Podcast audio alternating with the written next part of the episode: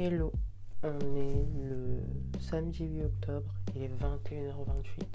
Je suis toujours malade parce que je me suis amusée à ne pas prendre mes antihistaminiques, la blague est que mon humidificateur d'air ne fonctionne plus.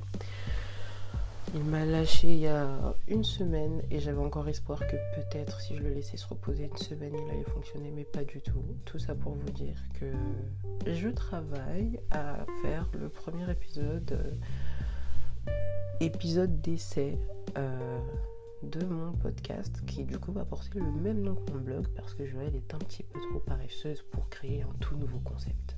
D'accord? Voilà. Ciao ciao